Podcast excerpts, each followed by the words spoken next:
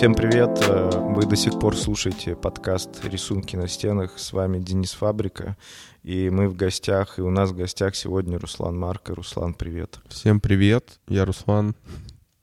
Да, ребята, сегодня такое необычное вступление, девчата. В общем, э, коротко предыстория записи этого выпуска. Э, это наш второй дубль потому что мы сидели возле солнышка, и оно так грело наши головы и ноутбуки, и технику, что все перегрелось, и ничего не записалось. Поэтому это наш второй дубль, он максимально успешный.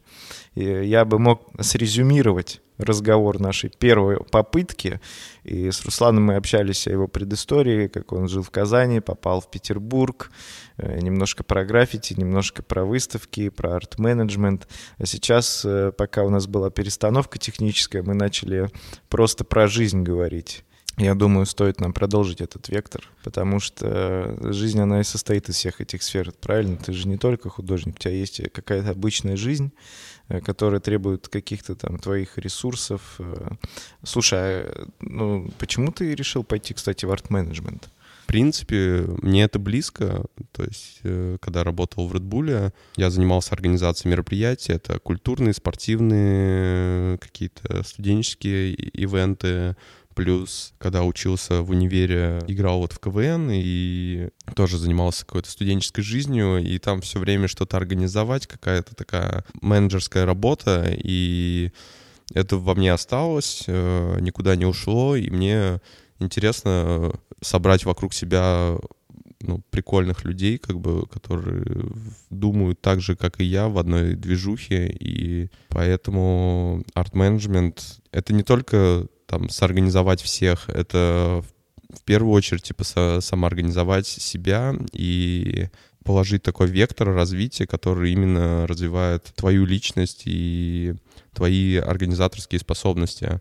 Но так как я художник, мне надо знать всю эту кухню, как работать с галереями, э, с музеями, как какие-то ивенты, какие-то бумажки, то есть что, как сделать, поэтому без этого вообще никак. В нынешних реалиях э, если художник не продвигает себя как... Как, как герой артиста, условно, да? Да, да, как, бренд, как бренд, то есть там не развивает Инстаграм, не развивает соцсети. Я, конечно, не говорю про себя, я иногда так жестко этот, э, забиваю на это, на это развитие, потому что когда ты занимаешься каким-то каким-то коммерческим заказом, то у тебя нет времени просто... На ну, социальные сети. На социальные сети. Я в Инстаграм перестал вот заходить. Я вот последние полторы недели просто, можно сказать, настройки провел. Типа что-то рисовал какие-то стены, разрисовывал какие-то объекты, и у меня там входов в Инстаграм, может, 3-4 за эти полторы недели было. Мне не очень этот, комфортно сейчас туда заходить, тем более с нынешними реалиями, когда постоянно от VPN подключаешь, там что-то долго тормозит, грузит, типа, мы там даже с соседями, ну, с кем я живу, живу на Петроградке, в, в трешке, там я, моя девчонка, моя подруга, э, соседка и еще друг. Я уже думал, еще одна подруга. Не-не-не. Четыре человека нас живет, типа, и вот мы такие, давайте скинемся на VPN, как бы, чтобы на 5 человек как бы был доступ, там еще кого-нибудь подключим, на год купи, этот купишь там и все. Вот сейчас все думаем, не думаем, как бы, и посмотрим, что как будет. Пока думаете уже и оплачивать ничем будет. Да, да, да, да. Сейчас на самом деле больше свои финансы пытаюсь вкладывать э, в какую-то крипту, потому что с нынешними, ну, нынешней реальностью гиперинфляция, типа, и постоянный скачок курса, там, доллара, крипта как бы более стабильная валюта, там, ну, если кто там разбирается, там, какую-то определенную валюту покупаешь, ты на ней можешь заработать и в то же время и там продать ее, всегда вывести деньги. Конечно, сейчас правительство у нас решило все это как-то налога обложить, поэтому не знаю, что будет дальше, не знаю, через Казахстан либо Узбекистан выводить все средства. Сегодня только ехал, э, читал новости. Э, для россиян вообще предложили такую тему, что можно в Узбекистан слетать за 23 тысячи туда входит питание, тебя это сопровождает до банка, тебя оформляют там карту, виза, либо мастер-карт, и обратно сажают на самолет, и все, за 23 тысячи можно слетать. И теперь... Мне вот интересно, кто полетит. Я, у меня корочка специалист э, туристских услуг, организатор. А я тоже, у меня этот э, высшее образование управляющий гостиницей ресторанного бизнеса. То есть Нам пора открывать с тобой компанию. Кстати, да, потому что там... Э, я шарю за туризм, ты шаришь за туризм. Да, да, да, да, да. На самом деле у меня много ребят, кто там вот из мастерской сейчас уезжают, уехал. Узбекистан? В Стамбул, угу. если знаешь такого Дениса Дэнди. Да, я с ним знаком. Вот, Дэнди вот улетел пару дней назад э, в Стамбул э, на время. Ну, все в отпуск. Говор... Да, все говорят в отпуск на время. Потом у меня подруга, продюсер, там, в общем, все, что с маркетингом связано, она в Узбекистан улетела. Что прикольно в странах СНГ, вот Средней Азии, то, что там э, уровень сервиса и уровень каких-то вещей, которые для нас, россиян, ну, привычные, там это, ну, немного на низком уровне находится. И сейчас очень много креаторов, ну, креаторы — это дизайнеры, фотографы, SMM, да. Да, они все потихоньку в СНГ, короче, переезжают, потому что оттуда ты можешь работать с заказчиками за границей, то есть с той же Европой. Конечно, не знаю, кто сейчас русскими э, захочет э, я слышал и рассказывали то, что отказываются работать с русскими, вот. А, но в целом ты можешь на обе страны жить и приезжать там сюда в Россию, потому что там из Узбекистана сюда долететь не так дорого. Почему-то жизнь э, не становится легче, да? Слушай, я с самого рождения как будто выживаю в этой стране. У меня, у меня такое чувство, что мы как будто выживаем. То есть мы не наслаждаемся жизнью, а мы должны все время что-то ебашить как не в себя, чтобы что-то получить. Только все хорошо начинается, знаешь, такое все ровно идет. И такой хуякс, какая-то хуйня происходит. Такой назад еще там наполовину откатываешься. Такой, блядь, что делать? И мне кажется, вот эта русская смека... Э, смекалка, типа, она э, появилась как раз-таки, потому что народ и в советское время, и в царские времена всегда жил бедно, короче, и всегда э, придумывал способы, как просто выжить, типа, в этой стране. Мне кажется, так не должно быть. Мне кажется, люди должны наслаждаться жизнью и заниматься какими-то созидательными вещами, понимаешь?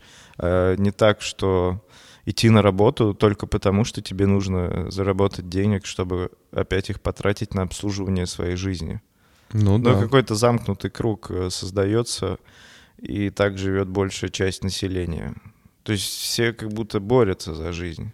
Да, да, да, да, да. Я независим, вот знаешь, это пятидневка, вот как ты говоришь. Я сам себе выстраиваю там, знаешь, на неделю цели, что мне надо сделать, короче. Потому что если я за месяц у меня там кредит, э, хата, э, мастерская, какие-то расходники, вот это все, мне просто, как офисный сотрудник, мне просто этого... Я не знаю сейчас, сколько офисный сотрудник получает, ну, 40-50 тысяч, типа. Если у тебя нет своей хаты еще, и ты еще приезжий, то ты вообще просто в про, это, проголодь, типа, живешь.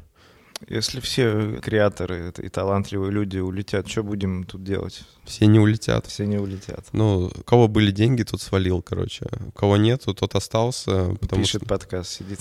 Да, да, да, да, да. Ну, слушай, у меня тоже такая была, ну, есть возможность улететь, да, но я здесь не забываю, у меня здесь есть родственники, семья, и там со стороны девушки тоже родители есть, э, пожилые уже, и у меня мама пожилая уже, и их бросать в такое время, типа, ну, ну страшно просто и все.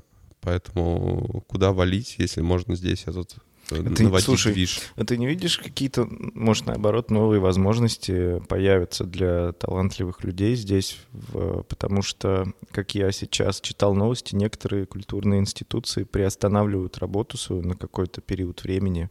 Точнее, они уже приостановили. Почему я всегда говорю приостанавливают? Э, и наоборот, как будто сейчас будут появляться больше каких-то комьюнити, люди будут самоорганизовываться, делать, не знаю, выставки, э, лекции, ну, какие-то движухи 100% должны быть. Да, я согласен с этим. Э, мы же не можем ходить в таком состоянии непонятном и как бы эмоционально зависеть от событий. Жизнь... Ну, да, она... идет дальше, да, и надо жить. Да. Я наоборот думаю, что будет как бы стадия того, что бедно поживем, а потом, как после бедности всегда идет богатство, если хорошо работать, и ты этот... Э, хорошо, э... что не нищета. Да, ну, здесь на самом деле все зависит от силы воли человека. Если человек захочет заработать деньги, он в любой ситуации ну, найдет, как выжить. А мы сахар бы... закупать. Сахар закупать, Ты, да. кстати, знаешь, почему сахар закупают? Есть э, теории, предположения? Потому что люди старшего поколения, пожилые, они помнят еще те времена, когда во время войны э, всегда с полок пропадал сахар, потому что что поднимает настроение нам всегда? Сахар. Что-то сладенькое к чаю, типа у тебя сразу, оп, такое настроение поднялось. Я понял, почему я все время такой хмурый. Да, мало сахара. Я ешь. вообще не ем сахар. Ну, к нему... Ну, я по-любому он есть в каких-то да, да, блюдах, да. но я имею в виду там чай, кофе, все без сахара. Короче, я почему спросил? Я прочитал такую историю, что в какие-то времена э, сахар можно было обменять на яйца или на любой другой продукт, и как бы сахар был чуть-чуть выше в цене, чем там десяток яиц, например. Вообще подкаст про искусство. Да, да, да. Вот, ну такое вот сегодня у нас, да, настроение. И я подумал, может быть, поэтому люди старшего поколения в основном э, покупают. Они просто помнят 90-е, э, помнят э, и войны, и они знают, что первую очередь надо запасаться основными. У меня, кстати, тоже ящик появился в квартире. Я там макарошки покупаю, гречку, типа. Ну, идешь в магаз и дополнительно в пакет себе там пачку гречки, потому что не знаешь, что будет дальше, всегда в подвешенном состоянии. А, всегда... а эти продукты, они не портятся? Ну, да, да, да, да, запасаешься как на последний день. Это борщ, конечно, то, что там видишь эти видосы, как люди сметают с полок, э, то, что в принципе, рассчитан на больш, большое количество людей. Там те же прокладки, там тампоны. Сейчас э, начинается спекуляция. Я там видел новость, в Казани поймали уже первую там спекулянта с сахаром. Он там продавал что-то по 5 килограмм мешки, там по завышенной цене его просто хлопнули уже и все. Вот, так что... Я видел, что на Авито перепродают там прокладки. Да, да, да, да, да, да. Вот то, о чем ты сказал, что кто-то сможет заработать, да, в эти непростые, непонятные времена. Вот э, люди суетятся, скупают ненужные вещи, чтобы их перепродать там с небольшой наценкой, а, а люди другие на эмоциях будут это скупать. И вот еще, возвращаясь к теме подкаста, он больше, конечно, про исследование локальной сцены. Мы же не только тут исследуем, э, как мазки и там краски наносятся, а вообще жизнь художников. И как-то отразилось, не знаю, на тебе там повышение стоимости там баллончиков там или э, какими-то та, предметами, которыми ты создаешь работы свои, там холсты, может, в цене как-то поднялись. Слушай, у меня есть свои запасы краски, и сейчас я, ну, не нуждаюсь там что-то прикупить новое, там, кисти или еще. Я еще даже не заходил в художественные магазины, был в граффити-маркете, когда там, ну, заказ был заказ, у меня поехал за банками, ну, да, выросли. Но в 2014 году тоже выросли там цены, что-то артон был 215, что ли, рублей, стал это в Казани, я про Казань сейчас говорю. Там у нас был граффити-магаз, э, ребята там работали, и, ну, из моей команды. И просто в Казани на сколько? На 25 рублей поднялась краска, полгорода перестало рисовать. А в Казани не так много рисующих. То есть там рисовало 40 человек, стало 20. Это прям 25 рублей. А сейчас э, цена выросла там тот же Black э, стоит что-то 500 с чем-то или 600 рублей. А, 620, что ли? А, нет, 620 Белтон стоит. Э, One Take стал стоить как э, Black. Артон стал стоить как Black.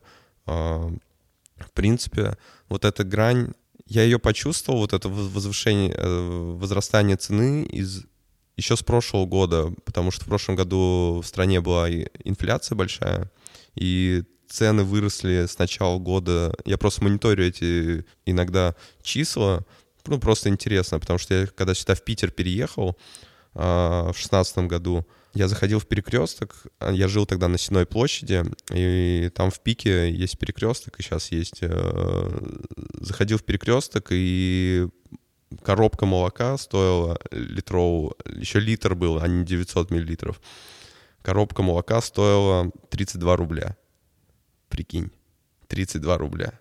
Я прикидываю, потому что я постоянно покупаю себе сигареты и жвачку. И когда я покупал там жвачку мятный орбит какой-нибудь, я смотрел, он там условно 28 рублей стоил, потом я прихожу, он 29, потом 30. Ну, прям за какой-то короткий промежуток времени. Сейчас там он 40 уже или 35, я не знаю, везде разные цены. И я своим знакомым говорю, блин, это так странно, а, этот э, продукт растет там рубль в неделю только долбанная жвачка, а и, все остальные позиции в магазине тоже растут. Я говорю, вас это не смущает? Мне знакомый говорит, чувак, не парься, надо просто больше зарабатывать. Да, да, да, да. Я говорю, да, да, это понятно, что всегда и всем нужно больше зарабатывать. Я говорю, но тебе не кажется, что, окей, это стоимость конечное просто отображается на продукте, который ты приобретаешь, но вся вот эта последовательность, цепочка там логистическая, значит, там везде все что-то как-то меняется. Так, да, э, курс вырос просто, да. и поэтому ты, ну, это понятно. Просто вот я за прошлый год для меня цены возросли намного, то есть там пакет еды ты покупаешь в магазин, на косарь ты сейчас уже толком ничего, кроме макарошек, Э, даже тушенка сейчас дороже стоит, чем просто свежее мясо. Типа ты консервы, типа тебе банка консерв выйдет там 300 рублей, как бы, ну, нормально. А килограмм мяса ты за этот купишь тоже за 300 рублей. Ну, типа, соизмеримо. Вроде продукта меньше даже или больше. То есть, ну, странно. И да, как бы мы беднеем жестко, как бы. И может быть бизнес, который обычно заказывает э, у тебя оформление помещений, они как на последнем дыхании такие, о, надо успевать делать, пока художники не подняли цены. А уже я у кого не спрашиваю, все это, начали ценники повышать, я на татухе поднял цены, потому что Потому что краска у тебя, да, выросла? У меня все выросло, у меня все расходники, все расходники, понятное дело, из Китая идут, но все идет типа за баксы покупается. И сейчас татуха как бы выйдет. Ладно, я колю не тачкой, типа, хэндпоком, э, но у меня и тачка есть, типа. У меня расходники не так, этот, ну, типа, много уходят. А кто вот тачкой колет, там, держаки, еще что-то, еще что-то, и у них тоже, они точно, ну, цены подняли, как бы, не общался э, с ребятами, но в целом там краска, чернила для татуировки, то, что стоило там косарь, сейчас стоит там два с половиной косаря. Она выросла типа в два, там, в полтора раза, то есть э, и это все в Китае делается. Ну, не знаю, что будет дальше. Из-за того, что все повышается, как ты думаешь, люди продолжат ходить э, на выставки, на какие-то мероприятия? Мне кажется, да. Я вот последнюю выставку, которую делал в Зеленом бистро, я с расчетом на то же делал ее. Я не для того, чтобы сделать какие-то продажи, там, работы, типа, какой-то хайпануть или еще что-то. Я просто сделал для своих друзей в первую очередь выставку, потому что ну, в такое время людям надо, ну, надо уметь типа отвлекаться. Напомни адрес, где выставка проходит. На Чайковского 36, Зеленый бистро ресторан когда вторая неделя идет э, спец, спецоперации, да, этот, э, то у людей в голове только ну, спецоперации в голове. Там, людям надо отвлечься, и вот для меня было как бы целью именно собрать друзей, пообщаться на какие-то нейтральные темы, а не обсуждать типа то, что происходит я к тому, что, э, возможно, вот все эти события, которые происходят, и подорожание и прочее, я думал, что в какой-то период времени, возможно, люди перестанут э, ходить на какие-то мероприятия и будут пытаться сохранить свои средства.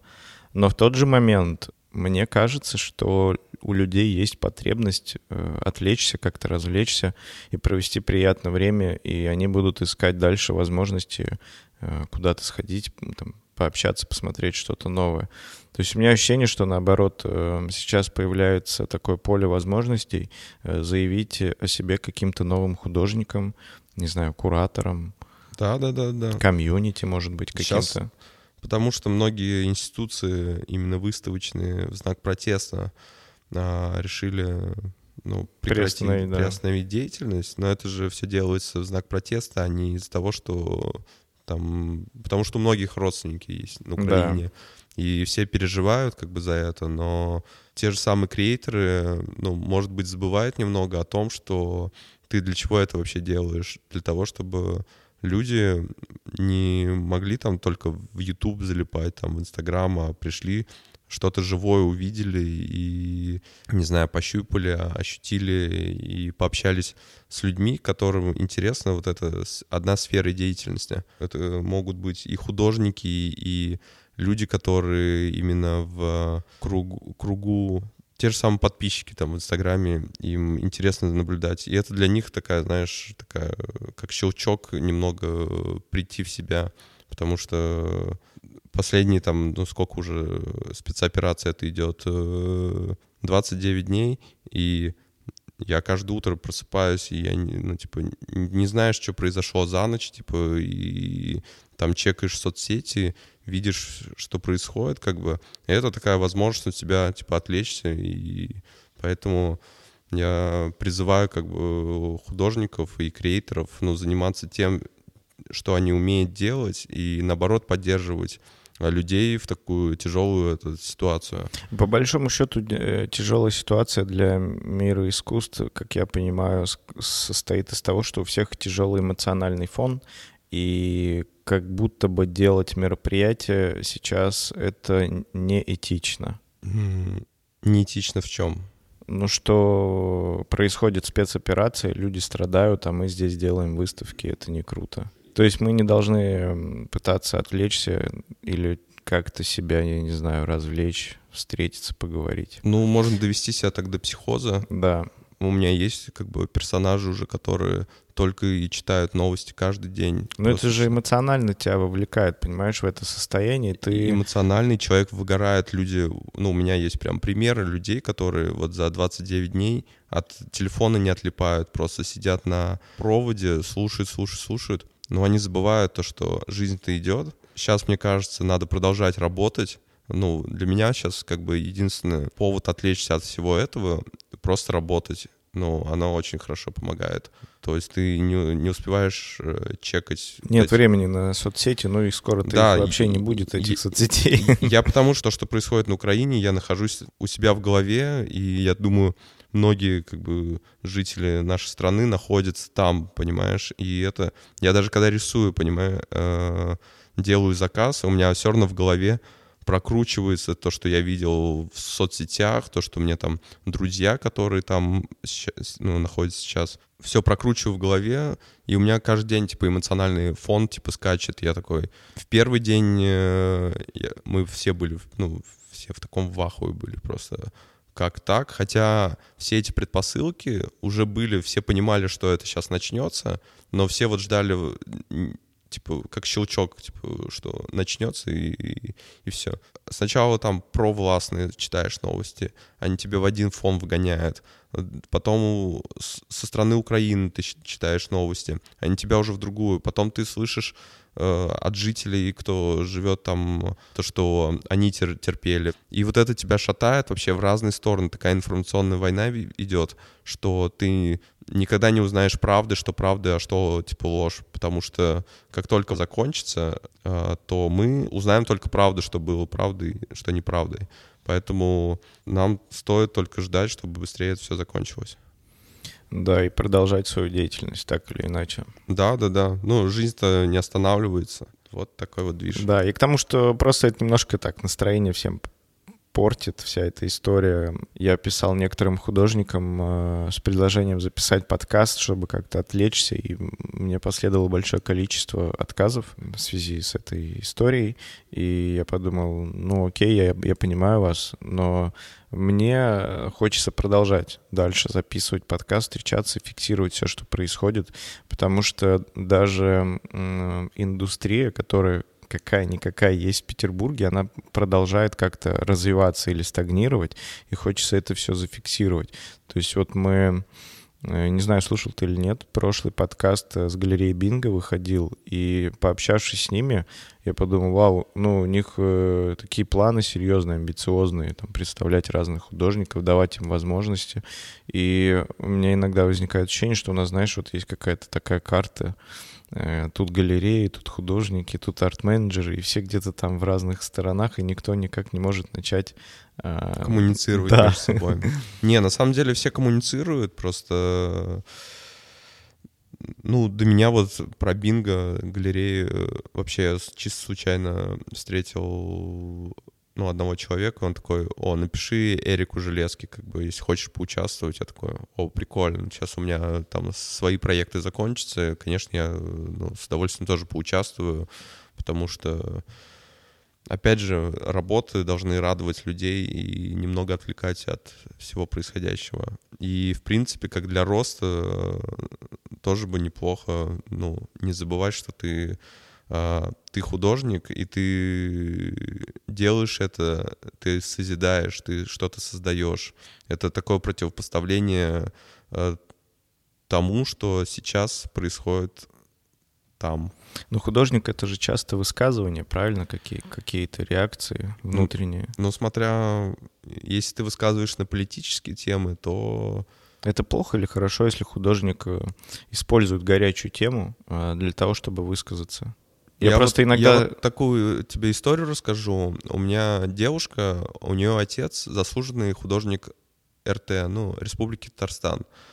А, он работает в стиле синтетизм, был в советское время диссидентом, сменил фамилию даже, его... А, он здесь в Питере... Какие здесь училища есть? Э, Репина. Штиглица еще есть. Вот в Репино он учился, получается, да, в Репино. Это еще советская власть была, и он высказывался, там, какие-то делал выставки, просто он не рассказывал он здесь в Питере делал во дворе выставку на белевых веревках просто. Ну, раньше Стиль. же не было же вот этих сушилок, и все на улице, во дворах э, натянуты вот эти ну, еще в моем детстве было, типа, натянуты, вот, э, живешь ты в пятиэтажках в этих хрущевках, выходишь, там, натягиваешь эти белевые веревки, и там э, целый подъезд вывешивают вот эти простыни. И вот он сделал выставку, и его за это нач- начали какие-то 80-е, может, годах. Его начали, ну, на него давить власть начала. Он и диссидентом был, и его везде как бы, то есть и выставки не давали делать. И он мне сказал, ну, на такие темы очень легко играть, да, ты получишь свою волну хайпа, да, на этом, то, что ты такой высказался, да, но потом сменится политический режим когда-нибудь, а он когда-нибудь сменится. Я не говорю про, про просто про мир говорю. И ты такой, о, типа, и ты резко переобулся, сразу сменил э, ну, педали на другие.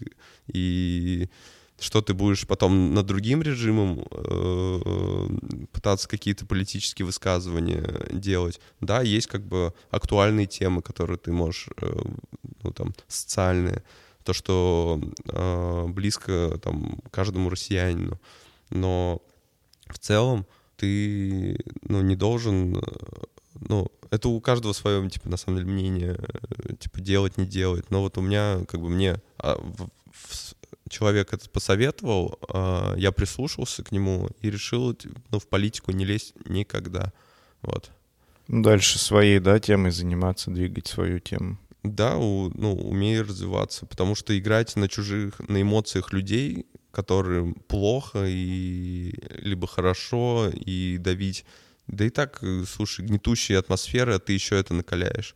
Что ты хочешь, там, не знаю, какого-то какой-то еще, еще вызвать, чтобы общество раскололось. Мне, ну, мне кажется, наоборот, сейчас э, в России надо, наоборот, больше это объединение. Э, смотри, ты уже шестой год в Петербурге, правильно находишься? Да. Как у тебя впечатление? Есть э, здесь талантливые художники? Слушай, художники, мне кажется, Питер всегда был таким магнитом творческих людей, неординарных людей, которые собираются со всей России, не только с России, там, с СНГ. И у меня даже знакомый есть Китая, из Китая художник. Он здесь в Репино учится или в Штиглице. Ну, всегда путаю Штиглица и Репино. А, зовут Юи. Он... Как? Юи. Юэ? Юй, да. Мы с ним познакомились на, в прошлой моей мастерской, которая была напротив Сапсоневского моста. Сапсоневский — это вот следующий, получается, от Васи. Ну, на Ваське же здесь. И там был сквот, бывший сквот, который оборудовали под мастерские, ну, такие полулегальные.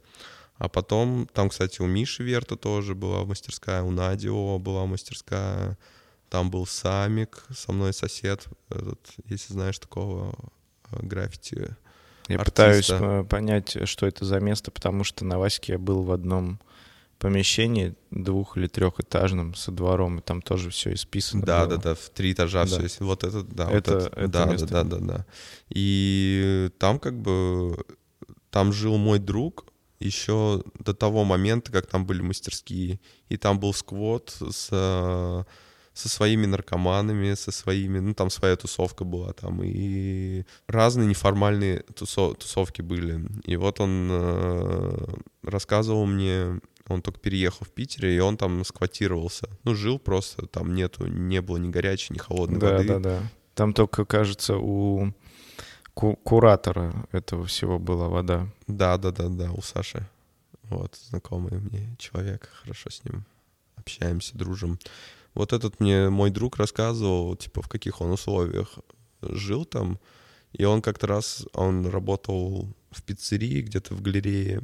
И он мне тоже, кстати, попшикивает. А, И он, типа, рассказывал, у него там могло быть утро такое, он просыпается от крика, а у него соседки были две девочки, э, лесбиянки, короче. Он просыпается от крика от того, что они не могут себе вену найти. Прикинь, вену найти, и они феном кололись.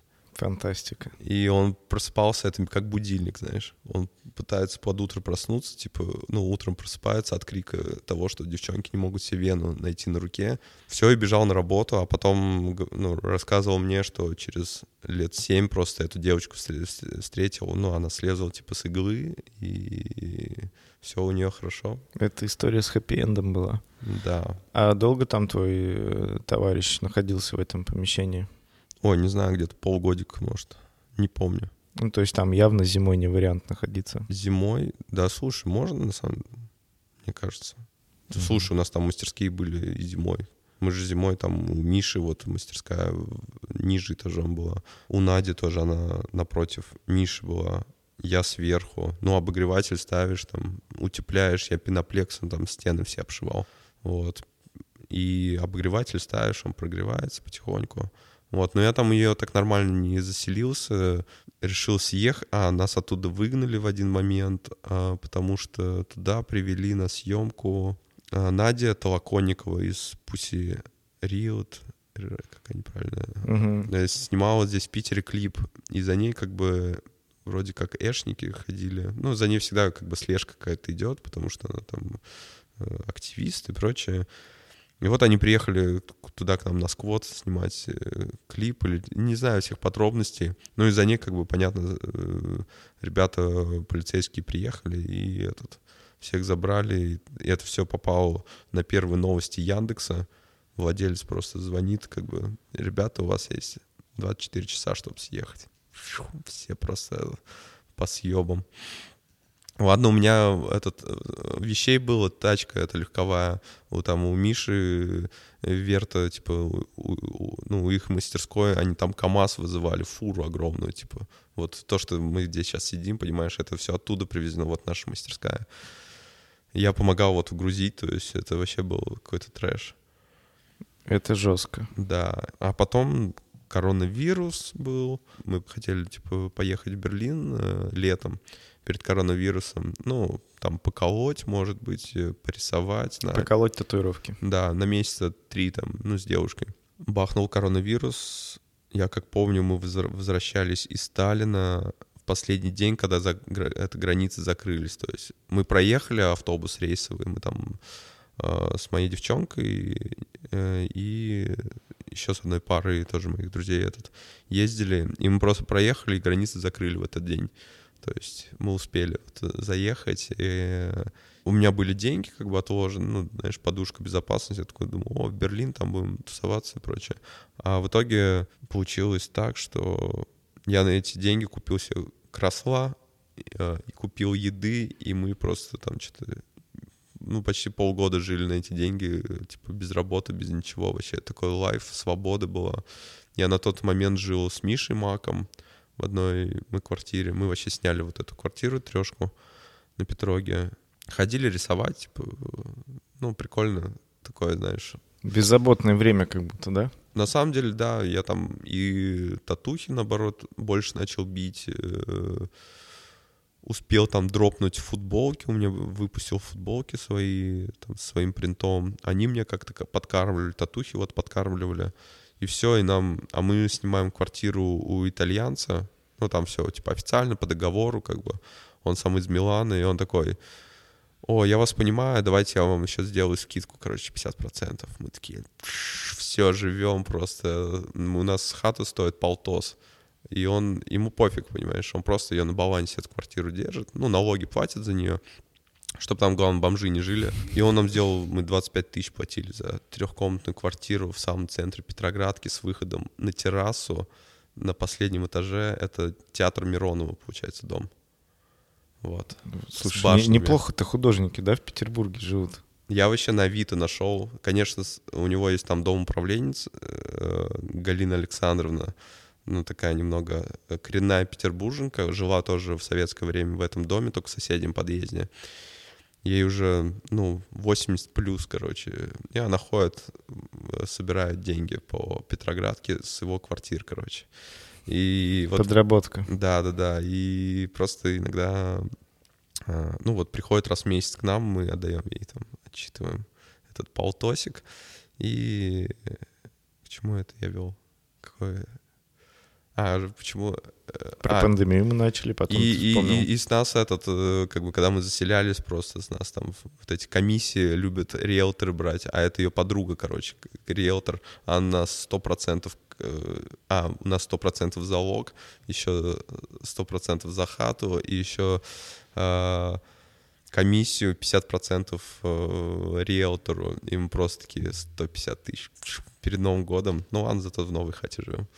Вот. Но я уже там два года живу, думаем, сейчас, может, в однешку, в однушку переехать. Мы уже жили вот до нее, но прикольно, когда ты в такой в коммуне живешь, э, всегда такое общение, всегда снимал, типа, квартиры, ну, если большие, то с друзьями, с друзьями прикольнее, всегда какой-то коннект, никогда не скучно там, и всегда какой-то движняк прикольный. Да, единомышленники — это хорошо. Мне в прошлом году вот э, предлагали в начале прошлого года сделать э, выставку, тусовку. Вот Джипси Вова делал э, Ой-Ой бар. И они, у них там прикольная тема есть, то, что они записывают... Э, на кассеты. На кассеты, да, э, твой лайнап. И ты в течение вечера как бы слушаешь свою музыку, ну и общаешься с Э, друзьями, кто приходит, собственно, на эту выставку, или не знаю, как это можно даже назвать, вечеринка. Вот, но я не решил не, не, не участвовать, участвовать, да. Ну, как-то вот так. Всегда выбираешь какие-то более приоритетные задачи, либо цели. Это прикольно, да, делать вот в заведениях выставки. Это всегда общение со своей аудиторией, такое еще общение не в стенах галереи, где такое все такое чистенько, а ты в баре можешь пивасика, там, водочки выпить, и уже язык развязывается, и более душевно поговорить с ценителями твоего творчества и, в принципе, залетными людьми, которые гостями там этого заведения, допустим. Вот. Поэтому хороший опыт и умение развивает умение общаться с людьми, как, ну, в принципе, и выставки, когда люди приходят, спрашивают, я всегда вот думаю, что надо больше писать о своих работах, но ну, расписывать. Ну, обычно ты так все в сжатые сроки делаешь, и потом только у тебя, у меня вот так бывает, то, что ты сначала рисуешь рисунок, а потом уже какой-то смысл в нее пытаешься вложить. Потому что у меня обычно я стремлюсь больше к визуалу, чтобы люди, ну, от визуала кайфовали ну, в принципе же понятно, что нарисовано. Ну, у меня как бы все довольно примитивненько, все понятно, и образ у, у человека складывается. Да, можно там люди пишут, что они там вкладывают, ну, что-то несусветное там и могут написать там такой текст. Текст будет больше писать, чем работу рисовать вот так. Как думаешь, вот что в Петербурге популярно, какое искусство? Объясню. Ты знаешь, я экскурсии вожу по уличному там, искусству, стрит-арту, и у меня есть маршрут на Севкабеле. Угу. Вот э, в воскресенье у меня была прогулка, мы там посмотрели там и пиксельные работы, и муралы, ну, в общем, там и скульптуры даже есть. И подошли к стенке от ребят, которые называются «Это знак». Там они Инстаграм ведут, телегу, ну там всякие цитаты, какие-то послания. Это где, это где это? А вот на Искабеле, на углу здесь. Вот. И мы пошли туда, и я еще не начал рассказывать, что это вообще здесь такое. И люди сразу начинают фотографировать, они сразу достают телефоны, то есть они сразу увидели что-то понятное, послание какое-то. Как думаешь, с чем это связано? Ну, это, во-первых, конечно, супер инстаграмное место будет, э, потому что там такой посыл, что-то про любовь, там, я не помню точно детали. Короче, я как будто не видел эту работу. Угу. Мне кажется, людей на улице привлекает то, что понятно. И просто. И просто, да. Да, на самом деле, ну, ты на любое творчество найдешь своего этого... А, аудиторию. А, свою аудиторию, да. Просто кому-то это понятно, но а, основная масса людей, они привыкли к тому, что, ну, просто понятно, вот мне нравится в этом плане там Витя Забуга, э, все просто понятно и ну, концептуально, типа, такой, оп, нарисован, нарисован. Вот Бинго он делал, там, Виктора Забуга, 31 год, и Рябина. Вот. Ну, понятно же, но это минималистично, очень круто исполнено. Либо вот здесь Турбен, вот у нас здесь под окнами, тоже кайфово, все понятно. Я не говорю, что кто-то плохо там рисует, там The Twins тоже очень круто да, мы, мы, не, мы как раз не про плохо или хорошо, а про то, почему что-то становится популярнее, какие-то работы. В городе много же объектов, да, и я вот вижу, что реально там Турбена фоткают, Виктор Забугу. Как я понял, чем понятней для людей, тем э, быстрее художник обретает аудиторию. Слушай, это вот мы находимся вот в творческой тусовке. Нам понятны какие-то стили, э, какие-то направления, а люди, обычный человек... Э, Который едет там пиво попить сюда, например. Ну, допустим, да, с детьми, тем более с детьми, как бы, ну, взрослый человек — это маленький ребенок, как бы, знаешь. Также и художники, они никогда из детства не, ну, не выходят. Всегда вот эти попроказничать, выйти на улицу, порисовать, это, мне кажется, в уличных художниках всегда остается, потому что ну, всегда должна быть вот эта изюминка детства. Людям понятно, да, им не надо вот это сложно, они такие, они не разбираются, такие, о, прикольно, там, понятно, человек, там, не знаю, цветок еще что-то, такие, никакого, вот я про это говорю, что какой-то смысл огромный, этот, э, это ты можешь для музея написать, либо... И они... Для аннотации, да, там куратор может запариться. Да, да, да, это, это вообще, ну, мне кажется, куратор пусть напишет вот текст, да, что-то там ты, ты себя пытаешься родить, типа просто понятно, что здесь придумать какие-то новые смыслы. Зачем? По большому счету, мне кажется, человек сам, да, догоняет уже там смысл, да, придумывает, да, да. как-то а, а объясняет а... себе увиденное. А еще у всех, э, то есть у каждого свое же мнение, то есть э, один человек на одну работу смотрит, у него свое мнение, он для себя что-то открывает там новое а потом рядом другой стоит, и такой, а потом у их взгляды встречаются, они такие, да нет, и начинается там, знаешь, уже дискуссия на эту тему. Давай про конфликты поговорим. Давай. Э, мне кажется, конфликты э, — один из способов продвижения художников. Может, ты это изучаешь на арт-менеджменте или будешь изучать uh-huh. как часть элемент пиара, сто процентов присутствует. И самый яркий... Грязный пиар, да. Да, и самый яркий пример того, что я мог наблюдать, пока живу в Петербурге, это случилось прошлой осенью. Художник Виктор Забуга и Максим Гамма. У них случился такой диалог на стене. Мне кажется, я ничего подобного не видел в Питере. Могу ошибаться, но мне кажется, это самое яркое какое-то, не знаю, противостояние смыслов было. Э, и это привлекло внимание многих э, даже медиа. Как ты на все эти истории смотришь? Слушай... Может, даже конкретно на эту историю. Максим Гамма с моего города, из Казани. Из Казани, да. Виктор Забуга, мой друг. Я на стороне Вити. Здесь, ну, надо понимать, откуда вообще корень проблемы, почему это произошло. Как это понимать зрителям? Ты хорошо, ты знаешь. И им, не- им, не им- надо понимать. Вот. Смотри, если им не надо понимать, но почему тогда это вызвало такой резонанс э, в городских медиа, об этом стали писать журналы всякие.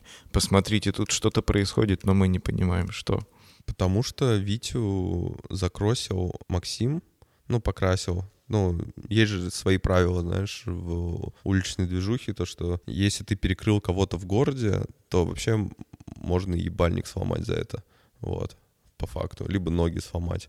И здесь либо ты начинаешь вот этот граффити войны, может так сказать, а, ну и Витя ответил как бы, и вот это пошло, а потом туда еще а, Бурс влетел из Добро и тоже внес свою лепту. Все, короче, хайпанули на этой новости. И Максиму там подписчики прилетели, и Витя защитил свой спот, э, потому что это реально его спот, он там постоянно тусуется, ну, он там рисует, вот. Да, его место, как бы, Максиму...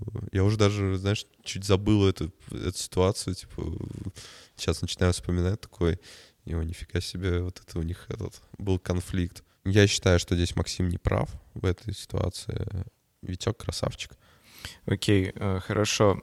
Ты как художник никогда не думал использовать э, такую вот конфликтную историю э, с кем-либо, чтобы о себе как-то заявить? Да нет, зачем этот, знаешь, грязный... Ну, как бы, я не говорю, что в будущем это может не произойти, потому что мнение меняется, но сейчас мое мнение как бы то, что на этом играть, знаешь, на каких-то... Да, может, у меня будет меньше там подписчиков, но это же все делается за счет чего? Чтобы у тебя выросла аудитория, чтобы один художник обменялся, вот на примере Максима и Вити, э, они обменялись подписчиками, можно сказать.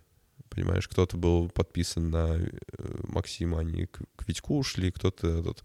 И вс- все от этого выиграли, на самом деле. Мгм. Вот. Ну, Какие еще тебе кажется интересными, может, были акции в городе, которые ты запомнил или сейчас происходят от художников?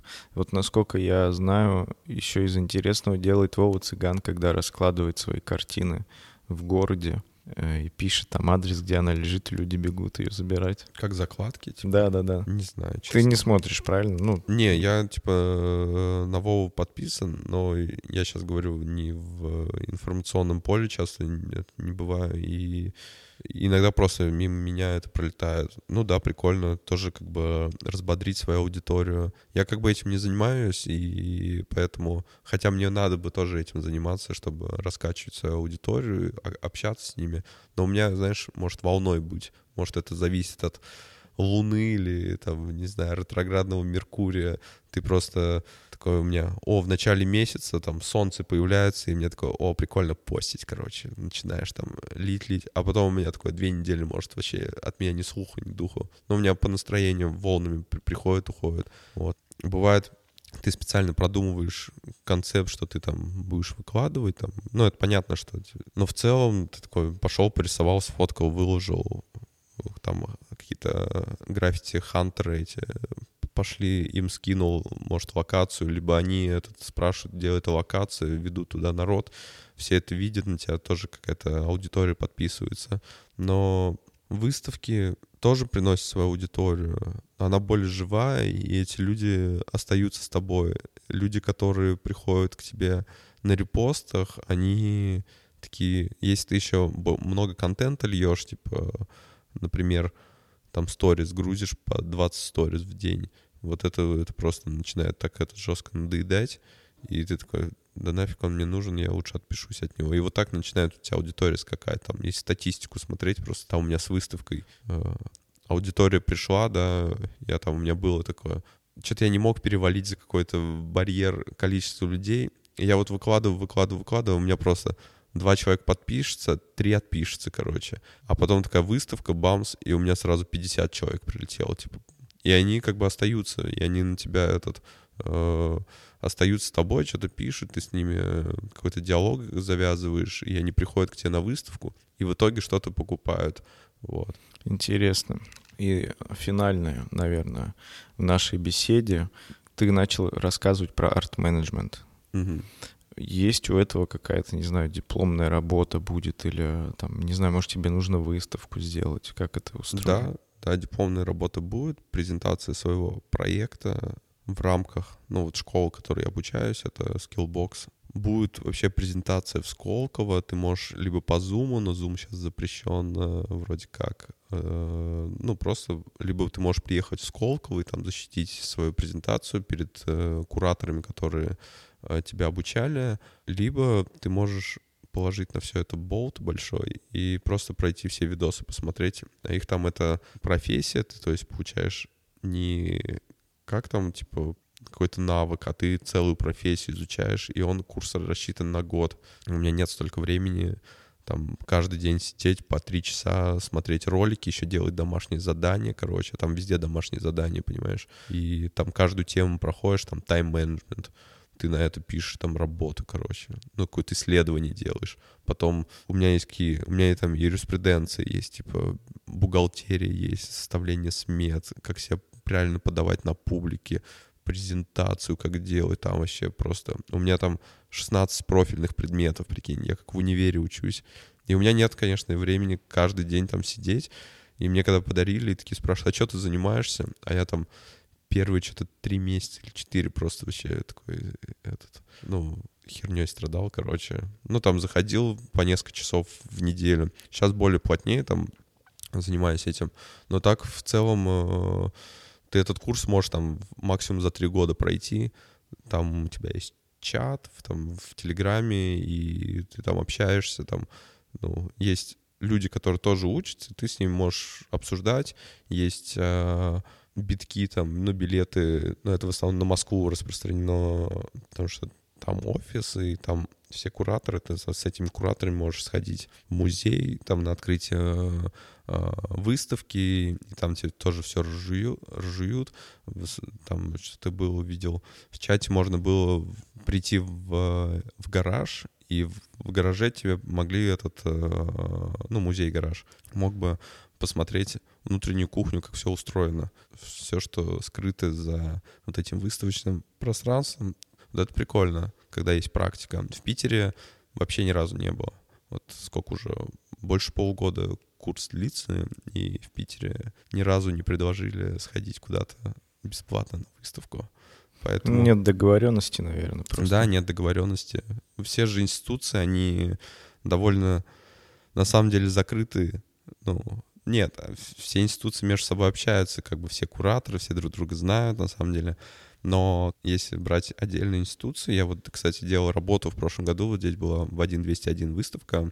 Это была групповая выставка, называлась на тему институциональной критики. То есть критика институции, а, институции, что это музеи, галереи, и начиная там с начала 20 века были художники, там, которые критиковали работы музеев. Я делал работу на трех художников, которые были отцы-основатели институциональной критики. Это вот э, Марсель Братарс. И вот они высказывались на тему институциональной критики. И на тот момент, когда художник идет против институции, это было в 20 да, в 20 веке, потом эта институция вот этим художникам э, запрещала, то есть сразу там одну институцию критикуешь, ну, данный музей, они критиковали там, ну, такие ведущие галереи, они делали там выставки прям, им запрещали там людям, 10 лет люди не могли выставиться ни в, офици... ну, в, в такой институции. Марсель, да, Братарск как раз. Кто-то там делал,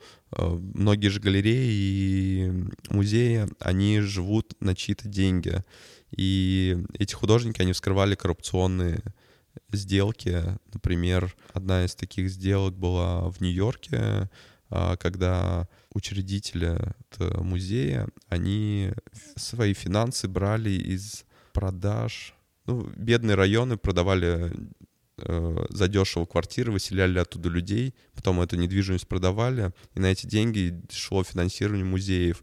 И вот один из художников просто сделал работу, где были фотографии этих домов, статистика там, сколько этот... Прикинь, в этом же музее они делали этот, э, выставку на тему того, что у них вся коррумпированная эта власть, ну, учредосы, и то, что этот... У нас, кстати, тоже в России есть такие институции, но не буду их называть, потом еще не будут меня выставлять в будущем. Вот. И мы делали вот э, институ... этот выставку «Институциональная критика». Здесь ребята это совместно с White Room Foundation из Москвы, э, некоммерческая организация. Э, э, девчонки, мои подруги, приехали сюда и сделали выставку там э, с кураторством совсем.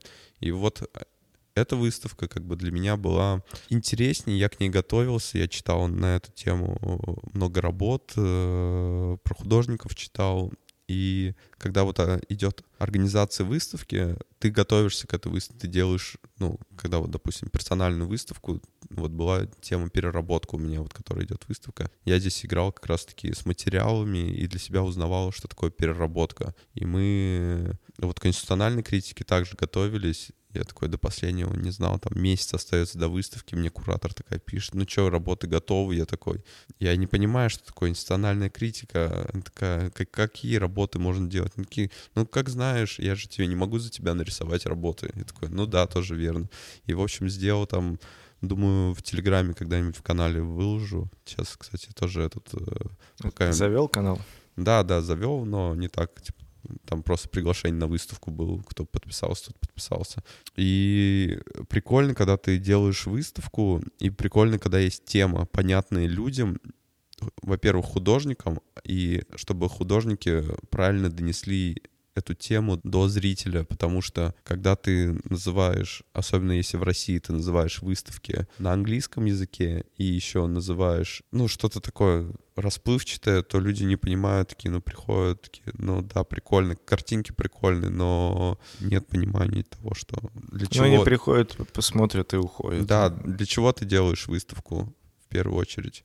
Ты же, во-первых, ты ее делаешь для себя, показать свой труд, э, что ты можешь, а потом ты делаешь ее для зрителя, потому что твой труд, заниматься творчеством, это когда ты не ждешь отклика от аудитории, ну, просто в стол, как называется, копишь работы там, ничего не выкладываешь, не показываешь, а ты же выставку делал, чтобы показать людям, что ты достиг какого-то прогресса, и то, что ты раскрыл тему. Это как сочинение там, в школе. Ты пишешь сочинение, и тебя просят там, что ты сделал летом, короче.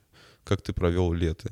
И также здесь, как бы, когда ты э, делаешь выставку, ты должен раскрыть тему выставки, чтобы людям было понятно. Вот. Многие как бы это не понимают и лепят просто ну, вот. просто подход разный. У тебя он, возможно, более осознанный. Ты уже понимаешь, какие ты цели перед собой ставишь, правильно, и какие цели есть у выставки, и что люди должны увидеть, посмотреть.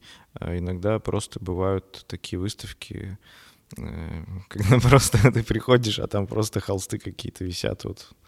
Ну да. Люди фоткают. А, а, а для чего ты это сделал? Ну вот, когда ты, куратор работает над выставкой, ты можешь подойти, в принципе, на любом вернисаже.